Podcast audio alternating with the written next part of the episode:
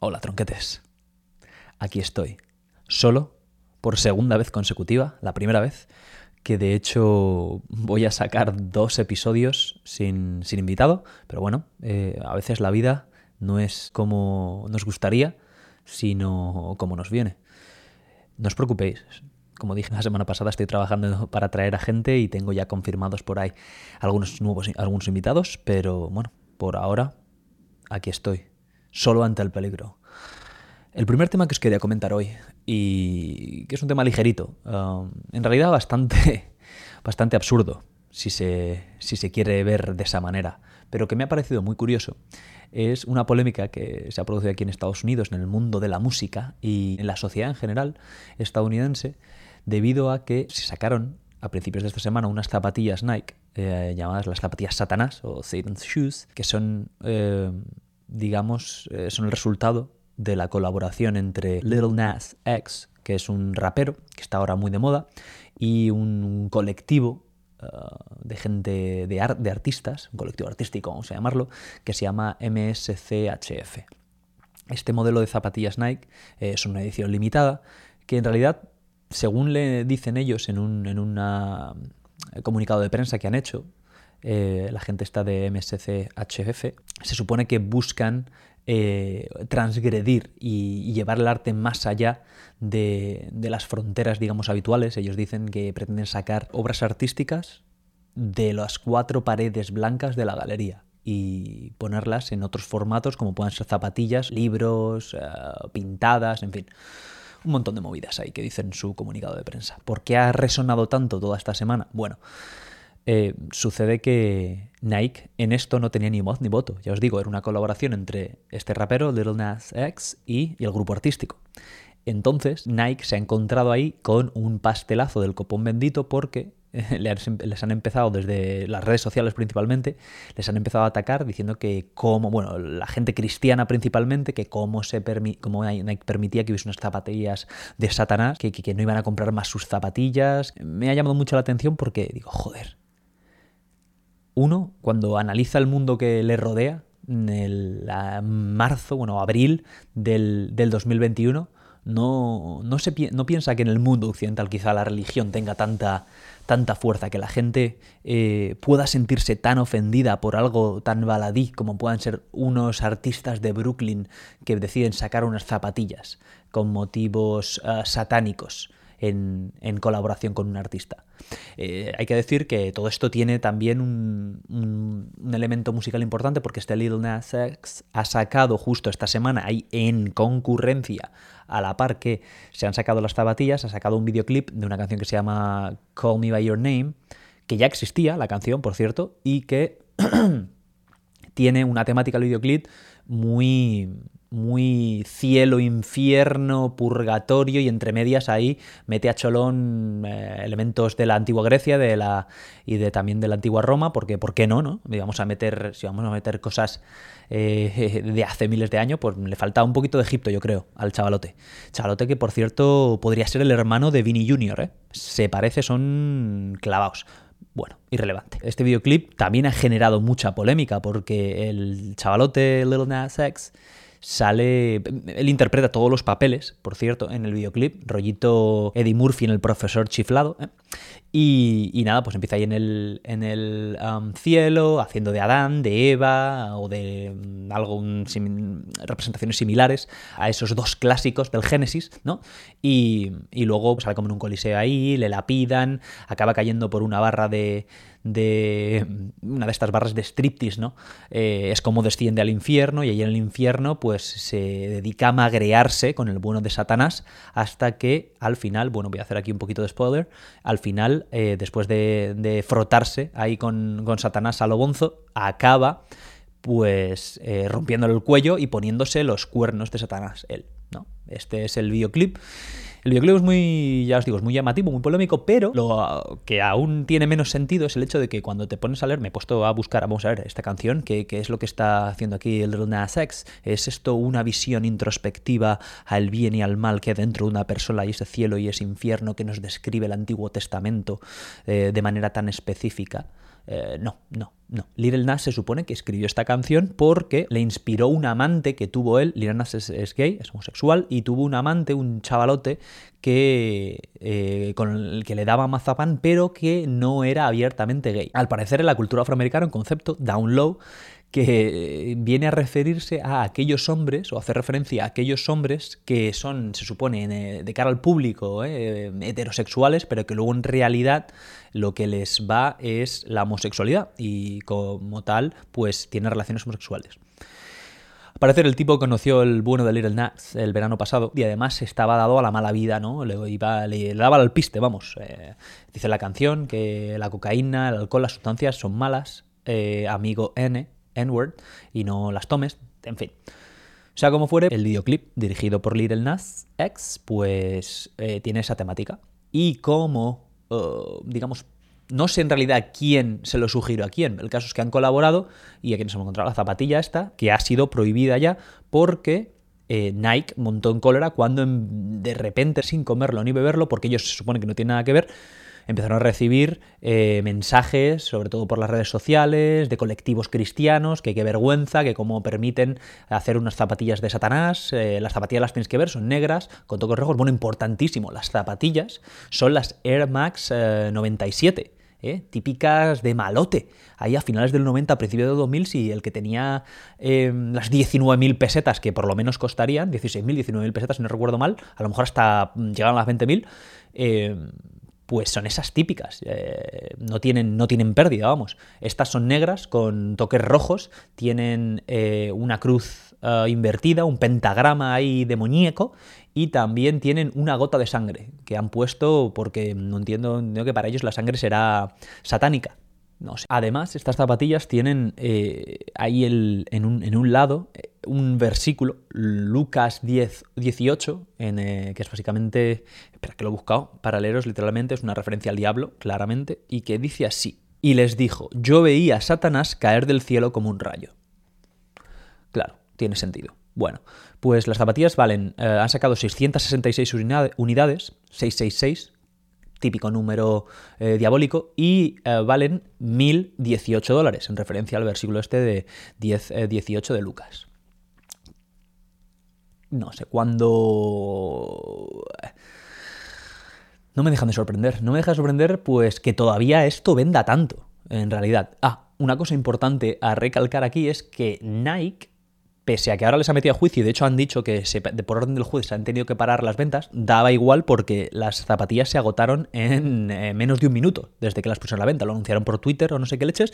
Lo que han podido interrumpir, se supone, es eh, Lil Nas que iba a hacer un iba a hacer un sorteo que a alguien le iban a caer unas, unas, unas de las zapas. Pues no, ya no. Pero bueno, las 666 se han vendido porque estas cosas venden mucho. Además, aquí hay muchos locos de las zapatillas. Quizá conozcáis el término sneakerhead, que pues todo este tipo de ediciones especiales, de cosas así que son muy únicas, pues se tiran a por, ellos, a por ellas y pagan lo que haga falta. Bueno, Hace un año, este mismo grupo, MSCHF, sacaron una edición Jesús, que eran blancas, con toques azul clarito, que tenían cruces y que tenía también un versículo de Mateo que decía y caminó sobre las aguas, una movida así. Cuando sacaron estas, todo muy bien al parecer. Nadie se quejó en Twitter. Supongo que los, los, góticos, la gente satánica, no está tan activa como los cristianos, o no son tan numerosos probablemente. Entonces no, no se dirigieron a Nike ahí de manera beligerante a, a darles, a meterles caña. Entonces, claro, pues eh, esa querulancia ahora sí ha existido y eh, Nike ha puesto el grito en el cielo cuando antes no lo puso y ya os digo, los ha llevado a juicio a los del grupo este, el Little Nash, Little Nas, Little Nas X, eh, que le, llamo Nash, pero es Nas, Little Nas X, sigue, sigue ahí ha dicho que se la suda, que él es un artista y que esto es arte, al que le guste bien y al que no, anchas Castilla ha venido a decir, básicamente. El bueno de Little Nas. Entonces, mm, me ha llamado mucho la atención porque es el momento más avanzado de la historia de la humanidad y aún así, todavía este tipo de referencias religiosas que al final, este, unas zapatillas satánicas, bueno, pues dan, es decir, da un poco igual, ¿no? Eh, vamos a ver, el, el, infierno está en la Biblia ahí bien descrito con pelos y señales y todas las referencias que ha sacado Little Nas en su vídeo, de hecho, tienen su equivalente en la Biblia. Luego, que, que alguien quiera hacer referencia a ello, especialmente cuando ya habían sacado unas zapatillas modelo Jesús, pues me parece, vamos, me parece que no tiene ninguna razón de ser, especialmente porque ya os digo, en el siglo XXI todo esto tendría que estar más que superado al menos en Occidente. O sea, yo puedo entender en países que están menos evolucionados, ¿eh? en los que no hay separación de poderes, en los que hay eh, dictaduras de una élite aristocrática, en fin no quiero apuntar con el dedo, Oriente Medio, pero en esos países podría entender que se genere más revuelo, pero con en, Occidente, en Estados Unidos, un país donde se supone que es todo libertad, libertad de expresión, ¿qué más da que eh, Little Nas haga ahí de, de Satanás eh, frotándose y arrimándole la cebolleta a sí mismo, además? ¿eh? Tendría que dar igual, pero bueno, eh, aquí ya parece que también hay una cultura, una cultura del alarmar, del, poner el grito en el cielo con todo, que todo es motivo de polémica y, todo hay que comentar en Twitter, atacar ahí a las marcas y toda la historia. Yo sinceramente creo que da exactamente igual. Y me parece muy bien que Nitel Nas quiera hacer su vídeo y en su vídeo salga Satanás. Eh, si a él le gusta y le llena y le hace sentirse mejor cuando se va a la cama, no le hace daño a nadie Little Nas, ¿no? Eh, quiero decirte, no está diciendo a la gente eh, ven, veníos al lado oscuro ni nada parecido. O sea, es un videoclip. Yo no creo que nadie lo haya interpretado, no creo que su... Además, ya digo, Little Nas, supongo que la comunidad LGBT y el resto de letras, supongo que tiene mucha importancia, ¿no? Entonces, no creo que su público objetivo eh, esté planteándose crímenes satánicos ni crea que va más allá de una representación artística estas cosas me, ya os digo, me deprimen. Me deprimen, pero bueno, eh, a veces eh, espero ya, esto acabará pasando. Lo bueno es que, claro, ¿qué pasa? Que su vídeo ha explotado y obviamente con todo este revuelo, pues le habrá generado mucha más relevancia de lo que a lo mejor sin este, sin este temita lo hubiera generado. Luego, yo creo que ahí también hay un componente importante de no hay publicidad mala, ¿eh? Y bueno, que hablen de nosotros, que hablen, que hablen, ¿no? En fin, echadle un vistazo si queréis, porque ya os digo, la canción además es pegadiza, ¿eh? La canción es pegadiza, tiene toques aflamencados. Eh, hay, hay, palmeros ahí de fondo, hay guitarrita por ahí, en fin. O bueno, porque empieza él como el, vestido de Minotauro, no sé qué está vestido, empieza tocando una guitarrita ahí al principio. En fin, muy. estas cosas que, que suceden eh, aquí en Gringoland y que no dejan a uno indiferente.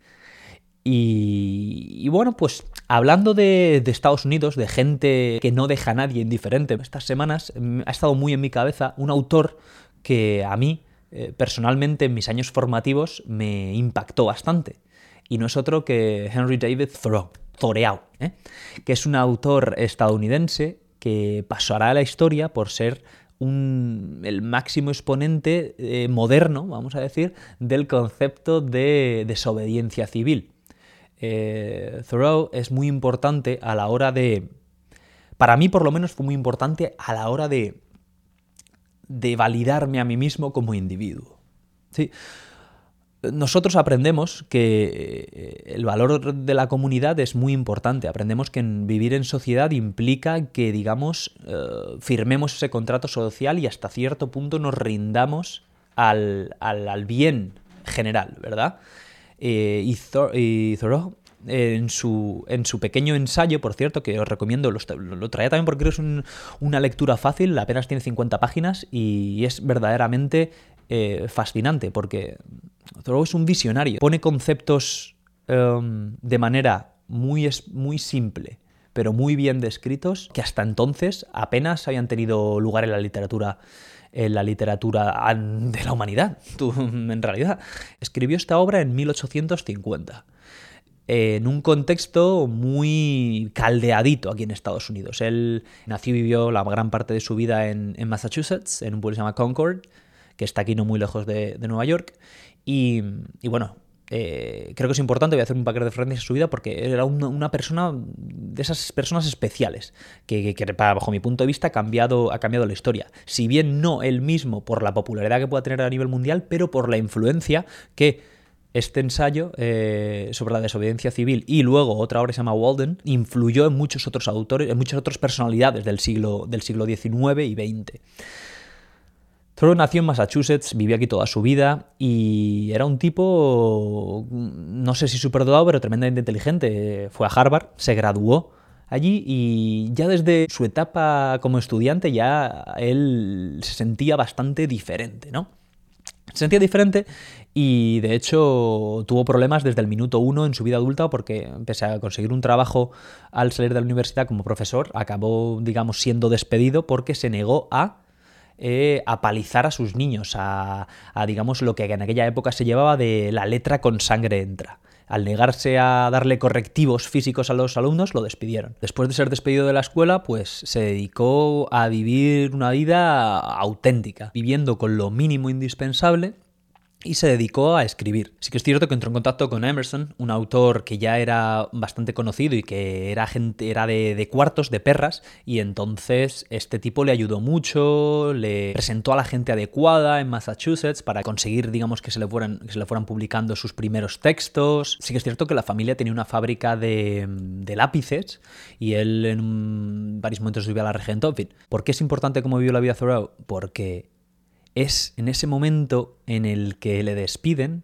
y en el que decide centrar su, todo su esfuerzo y todo su ingenio en convertirse en un autor, bueno, pues eh, es cuando desarrolla su obra, que ya os digo, marcará posteriormente a, a personalidades. ¿Por qué? ¿Es la obra de Thoreau muy importante? Bueno, porque analiza, por un lado, el individualismo desde su óptica trascendentalista. En el marco del romanticismo en el siglo XIX, los famosos trascendentalistas buscaban eh, entrar en comunión con la naturaleza y acercarse al elemento natural humano de manera pura. También buscaban vivir en comunión con esa naturaleza y de la manera más simple posible, alejados un poco de, las estructuras burocráticas y de poder y de progreso incluso que imperaban en la época. Desde este punto de vista, él nos habla de, la importancia del individuo, de cómo, eh, pese a que nuestras sociedades el valor del, grupo, de la, de la comunidad, es muy importante, todo parte desde el individuo. Es desde eh, nosotros mismos que podemos vivir una vida plena, dice él, o una vida en completa libertad como hombres justos. Este concepto de individualismo, de la manera en que lo pone, a mí personalmente, os digo, me marcó mucho, porque me hizo entender, eh, o por lo menos mirar hacia adentro para poder entender lo que me rodeaba. Otro concepto que quizá es aún más importante en su obra y que descubre eh, a raíz de una pequeña aventura que él, a la que él decide exponerse, eh, años después de haber sido despedido de, ese colegio, es el, el, concepto de autosuficiencia. Es para él la base, en virtud de la cual, como individuos, tenemos que operar en el mundo que está a nuestro alrededor. Como yo lo interpreto al menos, es que al final del día solo nos tenemos a nosotros mismos y es solo desde nuestra habilidad para sobrevivir y para llevar a cabo nuestra vida en el mundo que podemos ser individuos con total control de nuestro destino. Esto lo pone en práctica durante dos años, dos meses y dos días viviendo en, medio del campo, básicamente. Este amigo Emerson tenía varias hectáreas de terreno a las afueras del pueblo y le, pidió que si podía construirse una pequeña cabaña en su, en su terreno, si no le importaba el amigo accedió y nada, allí que organizó su chamizo y allí estuvo viviendo durante dos años. Deja dicho específicamente que nadie le venga a ver, que nadie le preste ayuda, come lo que caza o lo que recolecta, eh, se calienta con la leña que corta, etcétera, etcétera. Lejos de ser una experiencia traumática y jodida, al estilo Into the Wild, resulta que le encantó. Eh, se centró en la observación de todo lo que le rodeaba y en escucharse más a sí mismo. Durante este periodo, um, Thoreau contribuiría a trabajos de biología y de botánica, y es a partir de ese momento en el que él viviría una vida lo más simple posible y lo más en armonía con la naturaleza, um, pues dándole importancia mínima o no ninguna a todo lo que implicaba la sociedad moderna. Volviendo, no obstante, eh, al al ensayo sobre la desobediencia civil, es un texto también moderno y visionario porque hace desde el minuto uno referencia a cosas que aún hoy están muy eh, a la orden del día en el mundo occidental en general y en Estados Unidos en particular. Ataca al gobierno por ser un gobierno esclavista y por permitir que la esclavitud eh, todavía exista. Repito, esto es en 1848, 1850 y la esclavitud no se aboliría hasta 15 años después, vamos a ponernos, hasta 1865 cuando pues la, la decimotercera enmienda se aprueba y la esclavitud queda abolida en todo el territorio estadounidense. Si bien los uh, cuáqueros ya, habían, ya se habían negado a ello, el movimiento abolicionista llevaba a lo mejor 30 40 años ahí eh, metiendo caña, pero la realidad está que no es hasta, hasta 1865 que de facto se, la, esclavitud queda prohibida.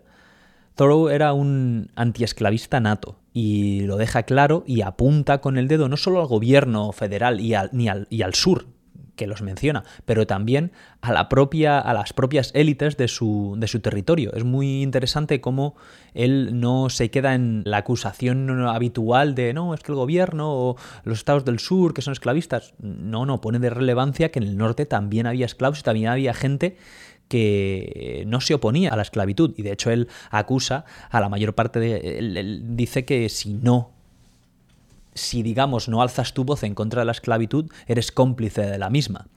Esto es algo pues que para un autor estadounidense y blanco y en aquella época pues era tremendamente novedoso, vamos a decir, si bien había más aparte de él. Él también eh, pone de manifiesto eh, cómo la relación con México no tendría que ser de la manera en la que, en la que se estaba desarrollando. Había habido una guerra en 18, entre el 45 y el 48, el 42 y el 48 en, entre Estados Unidos y México, y había al parecer habido muchos prisioneros de guerra que eh, Estados Unidos mantenía en condiciones infames. Bueno, pues él juzga y apunta con el dedo al gobierno que permite con sus impuestos financiar una guerra para masacrar al pueblo mexicano y luego mantener a todos estos prisioneros. Quizá es más conocido eh, por el común de los mortales por su posición eh, con respecto a los impuestos. Eh, dentro de este concepto de desobediencia civil, en, lo que busca es, digamos, ser fiel a sus principios. Él dice que no cree en su gobierno y como consecuencia no se siente moralmente capaz para pagar impuestos que financian este gobierno. Por lo tanto, y como consecuencia de ello, acaba en la cárcel. Eh, es uno de los, de los elementos que más me marcó de Thoreau, que no escribe mucho pero luego hace lo que se le pone en la tal, sino que él predica con el ejemplo, escribe y dice y actúa en consecuencia, algo que quizá a lo largo de la historia no sea tan común, pese a que sigamos a Sócrates o a Séneca que murieron con sus ideales. Irá a la cárcel, está un par de noches, una noche de hecho, eh, pero está una noche no porque se arrepienta, sino porque su tía va y paga la fianza él le meten en la cárcel cuando un recaudador de impuestos le, ve por la calle y le dice que qué pasa, que no has pagado la contribución eh, del pueblo desde hace cuatro años. Las fuentes difieren, unos dicen que es la contribución, otros dicen que es el impuesto, el impuesto electoral o algo así. Bueno, el caso es que no había pagado unos impuestos, solo le dice, pero ¿qué me estás contando? Yo no comulgo con este gobierno y como consecuencia no voy a pagar ningún impuesto. el recaudador llama a la policía y acaba preso allí está una noche, pero eso dice que es una, experiencia que le, que le marca mucho porque siente por primera vez que la cárcel quizá sea un lugar más honrado para estar que en el pueblo, porque el pueblo está gobernado por una serie de gente que para él no son gente honrada y honorable. También apunta con el dedo a los culpables de, que la sociedad no funcione o de que el gobierno funcione como debiera. Dice que por un lado son por supuesto los políticos, pero también acusa a los medios de comunicación como elemento conchavado con el poder para mantener ese status quo de, un gobierno eh, no honrado, ¿no?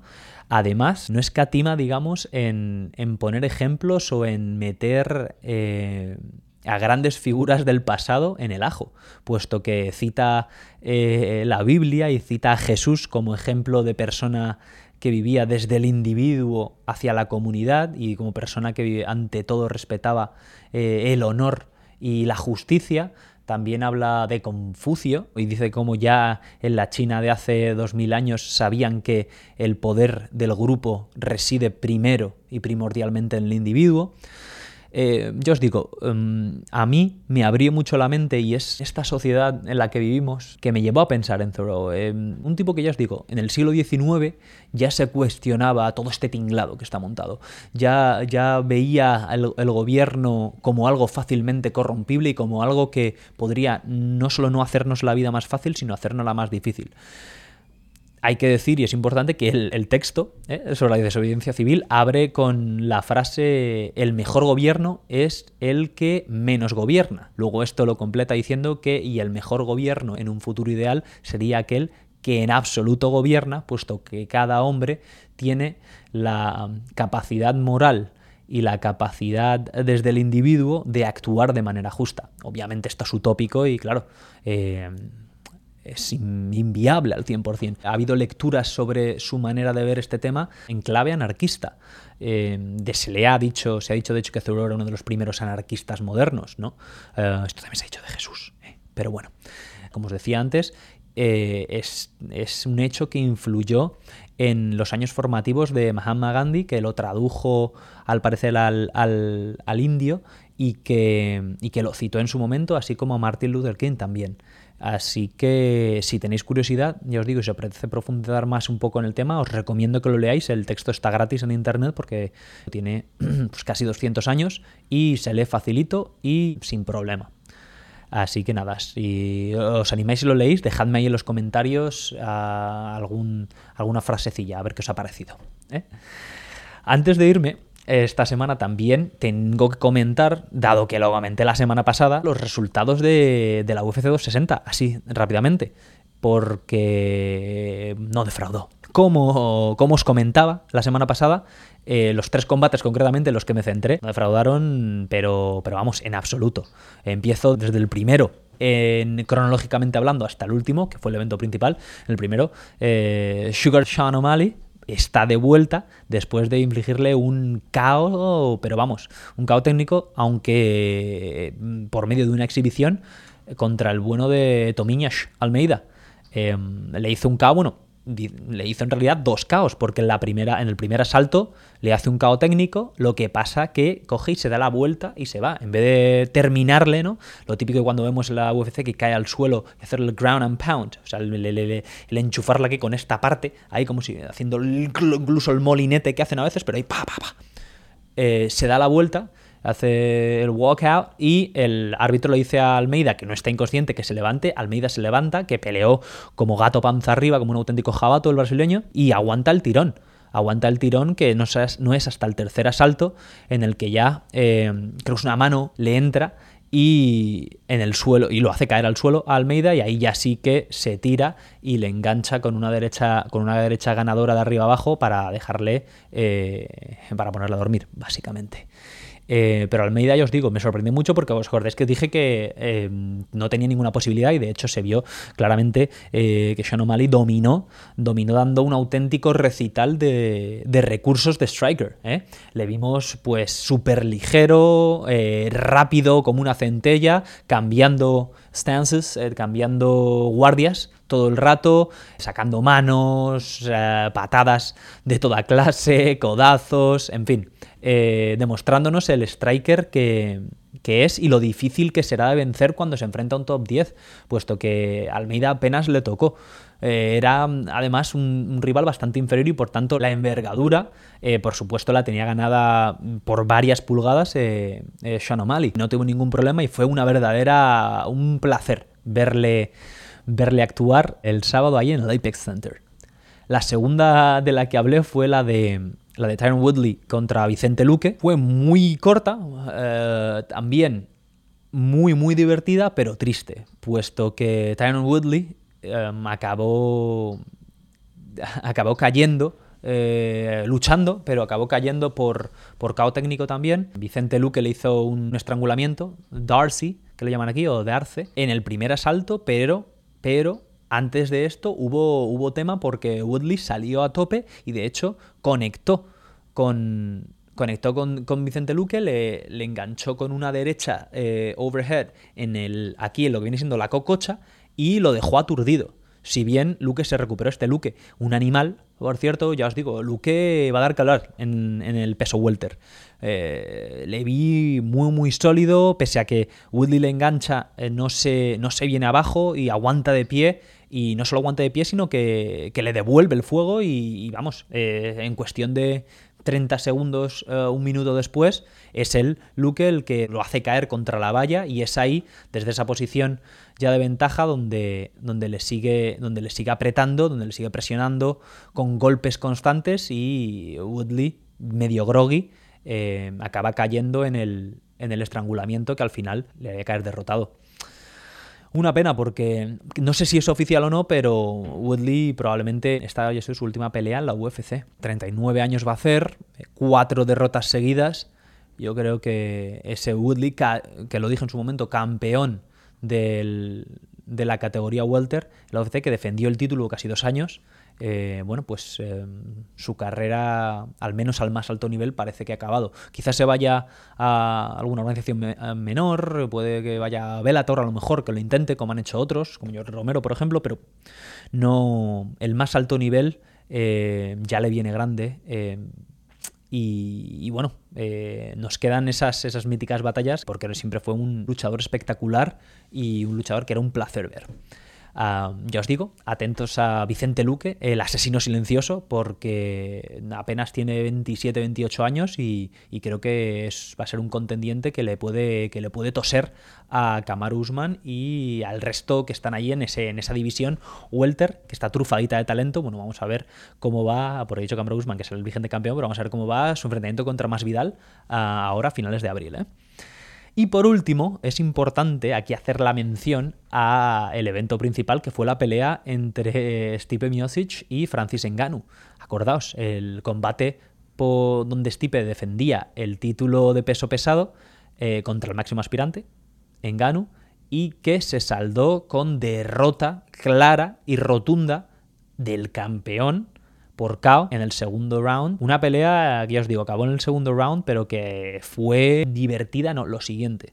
Empezó como quizá no, no muchos esperaban, pero bueno, empezó con un, con un Stipe en su línea, calmado, bien plantado, tanteando, pero con un engano igual, a diferencia de la otra pelea la que salió directo a hacer el molinete y a ver si podía reventarle en los primeros minutos, un engano mucho más pausado, midiendo la distancia, viendo de qué pe cojeaba el bueno de Stipe. Y en un momento dado, cuando vio, cuando vio la posibilidad, le intento. De hecho, le entra una mano que Stipe siente, pero que no le tira. El momento clave de esta pelea es en ese primer asalto, cuando Stipe eh, ve la oportunidad y se tira a hacerle un takedown, a llevarle al suelo a Enganu. Como habíamos hablado en el episodio anterior, en Ganu, el jiu-jitsu, la lucha, eh, los agarres y, el, trabajar en el suelo, pues en su carrera había brillado por su ausencia. No lo habían necesitado o cuando le habían llevado al suelo había sido el claro, el claro derrotado. En este caso, Stipe le lleva al suelo o le intenta llevar al suelo, le engancha una pierna, intenta hacerle que caiga, pero en Ganu nos sorprende a todos, no a aquellos que decían que había mejorado mucho, acordaos que lo dije, pero defiende el takedown, defiende el, el llevarle al suelo como si fuese alguien de dos pesos menores, sin ningún tipo de problemas, aguanta dejándose caer y venciéndose, llevando sus piernas hacia atrás y abriéndolas para tener, digamos, más estabilidad, y no solo aguanta el takedown de Stipe, sino que hace un movimiento para un tipo de su envergadura tremendamente rápido, se da la vuelta y es él el que lleva al suelo a Stipe eh, desde la espalda. Algo que, claro, em, todo el mundo está hablando de ello y dicen que el momento en el que Stipe vio que no solo su takedown no funcionaba, sino que encima era Engano el que ahora le tenía el contra, contra el suelo, le debieron de entrar las calandracas a Stipe. Aguantó y sobrevivió esa ronda, pero ya en la segunda ronda, pasados unos segundos o un minuto, eh, Enganu le, engancha, eh, le lleva al suelo. Eh, Stipe contra la valla se defiende como puede y consigue levantarse. En ese momento, Enganu lanza un nuevo ataque en el que falla, creo que es un directo de derecha que falla y Stipe, pese a que estaba retrocediendo, le devuelve una mano que, impacta, que le dan el mentón a que le dan el mentón a Enganu. ¿Qué pasa? Que aquí es donde Stipe huele sangre, o eso cree él, porque ve cómo su puño impacta en el mentón de, Enganu y se lanza sin, con la guardia completamente abierta a intentar conectar una combinación. Y es en ese momento en el que no a venir un semigancho de izquierda de Enganu que le pone, si no lo habéis visto, echadle un vistacito, le pone a dormir. Es decir, le tira para atrás, no de culo, porque le dobla la pierna como un pelele y cae de espaldas, con la cabeza en el suelo. En ese momento Enganu se tira de cabeza por el ground and pound y lo remata con un puño, con un puño de estos de base de puño, eh, en, en, la mandíbula, dejándole ya completamente cao. Se acabó el reinado de Stipe se acabó el reinado de Stipe y tenemos nuevo campeón de los, de los pesos pesados de UFC. El bueno de Francis, el depredador en Ganu. Automáticamente, cuando acaba la pelea, todo el mundo vuelve la vista hacia John Bones Jones. El bueno de John Jones que tuitea automáticamente Let's play, baby. Juguemos, nene. Y acto seguido, a los pocos minutos, eh, en clara referencia a Jaina White y a la UFC, Show me the money. Eh, desde ese momento, eh, Dana White hace referencia a ello en la rueda de prensa y dice que lo que cree que John Jones probablemente no quiera pelear, que si quiere pelear hubiera dicho cuando peleamos y que es una excusa. No sé, eh, se puede leer de esa manera. John Jones se encabrona de tal manera que los días venideros ha estado, ha estado ahí tuiteando diciendo que es una vergüenza, que no le paga lo suficiente, que le liberen del contrato de la, de la UFC yo creo que, por un lado, es una estrategia para conseguir más dinero, de eso no hay duda. Pero sí que creo que es importante valorar que John Jones no, como casi todos, no esperaba esto. Y claro, él ahora tiene mucho que perder y casi entre comillas poco que ganar, porque cualquier persona eh, que vea a John Jones en un, como contrincante en una pelea eh, va a darle como favorito automáticamente. Después de ver eh, la actuación de, de Enganu, Mm, de favorito nada o casi nada. Es una pelea, bueno, la pelea del siglo, ya están diciendo mucho, porque sí que es cierto que John Jones eh, está considerado por muchos el, si no el mejor de la historia, el más talentoso de la historia de las artes marciales mixtas. Um, para gustos los colores. Hay otros que dicen que es Khabib, hasta su derrota, otros decían que era Stipe. Eh, bueno, pues eso se va a ver si al final la pelea se produce y si John Jones consigue derrotar a Francis Ngannou lo veo. Ojalá yo solo espero que la pelea, para los aficionados, espero que la pelea se produzca, porque va a ser una peleaza y va a ser quizá, eh, desde el punto de vista estilístico, la pelea más interesante de la historia de la UFC hasta ahora. Superior, me atrevo a decir, al, al McGregor Khabib. No creo que llegue a ese punto de, de venta de pay-per-views, porque creo que McGregor Khabib fueron 2,5 millones de pay-per-views que se vendió, que es el récord histórico de la UFC, pero desde luego Mm, supongo que harán toda la promoción a vida y por haber, desde luego que va, va a ser algo, un evento casi de interés general. John Jones mm, dice que quiere más de 10 millones de dólares. Mm, no sé. No creo que los. Mm, si echas las cuentas, estaba viendo un vídeo um, antes, de, antes de empezar a grabar en el que sacaban las cuentas y decían que John Jones nunca ha tenido una pelea con más de un millón de compras de pay-per-view. La de McGregor contra Khabib fueron dos millones y medio, como he dicho antes. Eh, la de Poirier eh, superó el millón. Creo que tiene sentido que pida más dinero, pero no sé hasta qué punto le van a dar lo que quiere. No sé tampoco si esto es una estrategia para decir, no, como no me dan todo el dinero que quiero, no peleo. ¿Eh? Y es una manera de quitarse el muerto de encima que se le viene ahora con un engano que está pletórico, que ha añadido a su a, su especialidad, que solo es el boxeo o, las manos, por así decirlo. También sacó un par de, un par de patadas espectaculares que, le llegaron a Stipe y claro, con la bestia parada que es, seguro que le hicieron mella, vamos, no tengo duda. Luego, Enganu es, es ahora ya un hecho, ha mejorado mucho y es un luchador más completo. También sería interesante verle contra Derek Lewis, porque peleó contra él en un combate así bastante infame en el que ninguno de los dos eh, buscó, no es una cosa rara, ninguno de los dos parecía que quería estar allí en el octágono. Los dos um, tantearon, pasaron las cinco rondas, les abuchearon, eh, porque los cinco rounds eh, no, hubo, no hubo voluntad por parte de ninguno de los dos de ganar la pelea, o por lo menos esa fue la impresión que dio desde fuera. Se ha criticado mucho y tendría que haber ahí un segundo combate, pero que les lea la cartilla Dana White antes y le diga, aquí se viene a pelear, no a dejar pasar el tiempo para, para coger y poner el cazo luego después. Pues bueno, Eh, veremos cómo acaba, pero está calentita, calentita la categoría de los pesos pesados y se vienen peleazas seguro. Ya os digo que yo seguiré aquí comentándolo porque cada día me gusta más este deporte. Será el haber sido un niño flipado eh, cuando era pequeño, pero me parece que es la puta hostia. Antes de irme también quería mencionar porque me salió en búsquedas relacionadas, lo puse y me llamó mucho la atención. No sé si habéis visto que eh, Jake Paul, que es un, es un youtuber, va a pelear contra Ben Askren, que es un ex eh, luchador de MMA.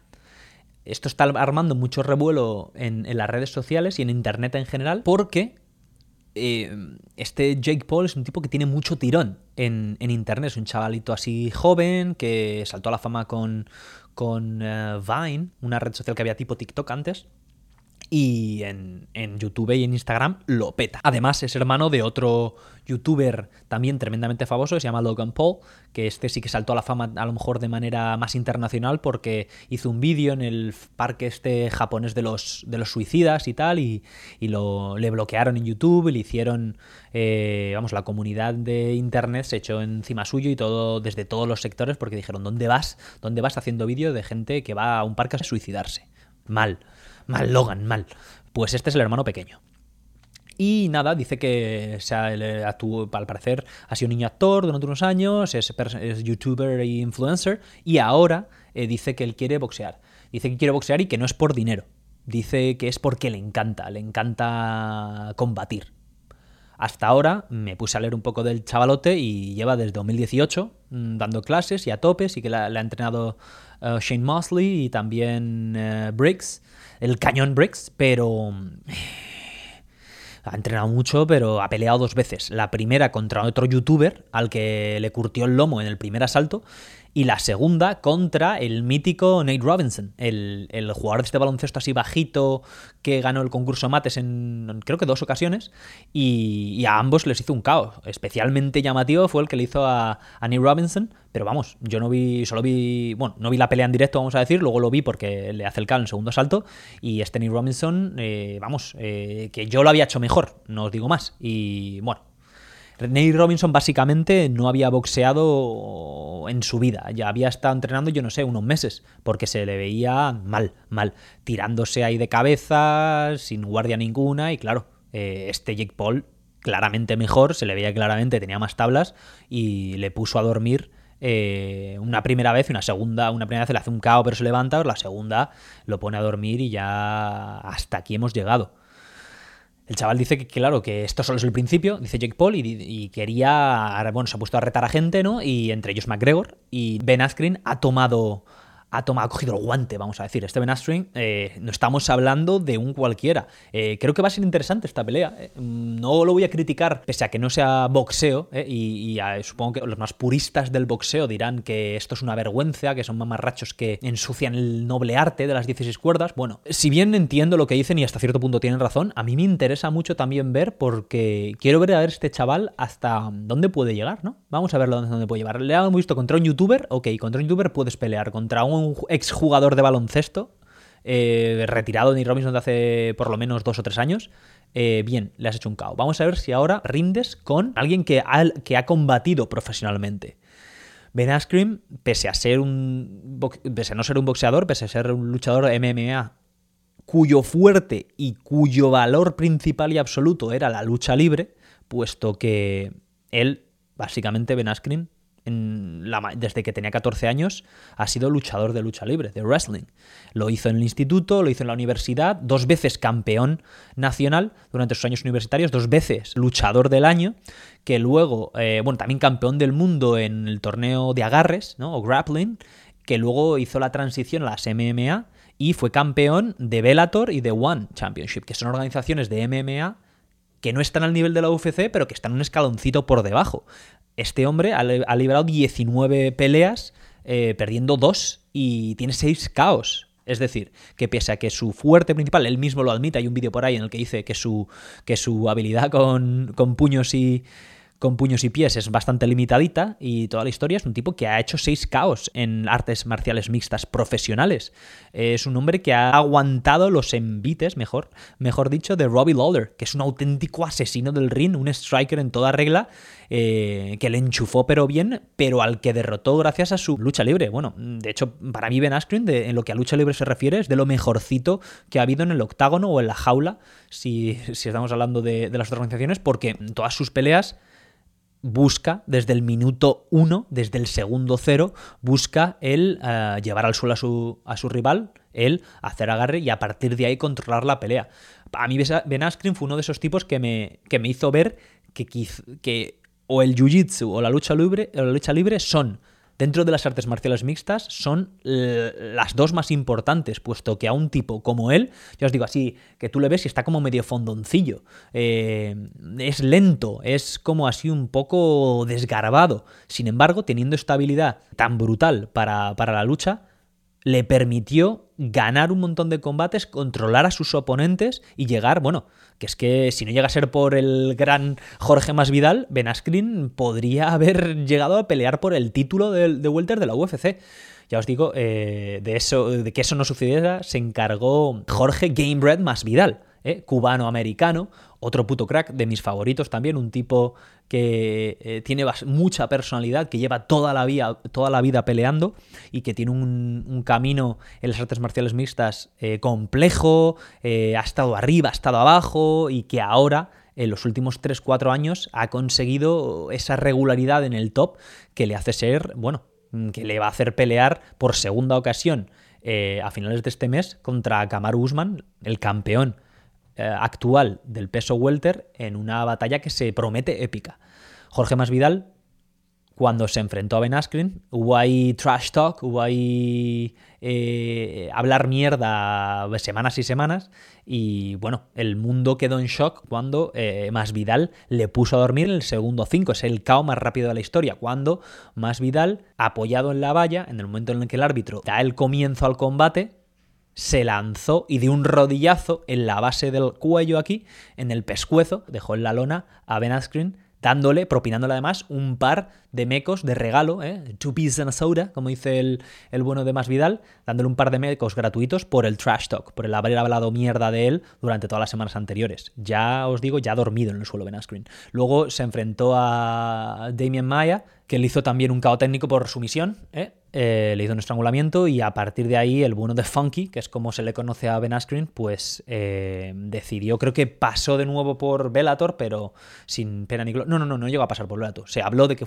de, que, de que iba a pasar, pero al final decidió retirarse y procedió a hacerse una operación de cadera que, vamos, que le han quitado la cadera, le han puesto una nueva, con 37 años que tendrá. Se habla mucho de que Ben Askren podría haber, de hecho, sido un sólido contendiente al título Welter si hubiera llegado antes en su apogeo físico a la UFC, porque a la UFC ya llegó, ya llegó terciadito. Ya no era un jovenzuelo ni mucho menos, llegó pasada la treintena y por lo visto ya con la cadera hecha mierda de todos los años, de ya os digo, desde los 14 años, pues de 10, 12, 15 años de, hacer eh, lucha libre al, nivel más alto. También fue a los Juegos Olímpicos, también, además, aunque no se llevó medalla.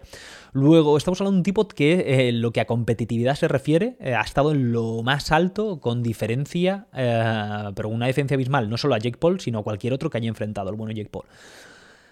Jake Paul tiene veintipocos años, eh, está entrenando a muerte, se supone, y los vídeos que hay en internet de él entrenando se le ve muy suelto.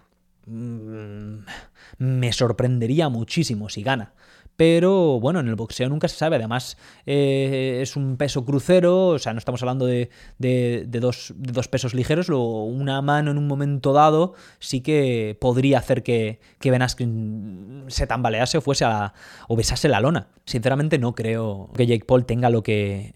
Hasta por lo que hemos visto, no creo que tenga lo que hay que tener para, vencer a, a Ben Askren. Porque ya os digo, Ben Askren se ha enfrentado y ha salido victorioso eh, de envites contra auténticos asesinos, contra luchadores profesionales y gente muy peligrosa, strikers, muchos de ellos.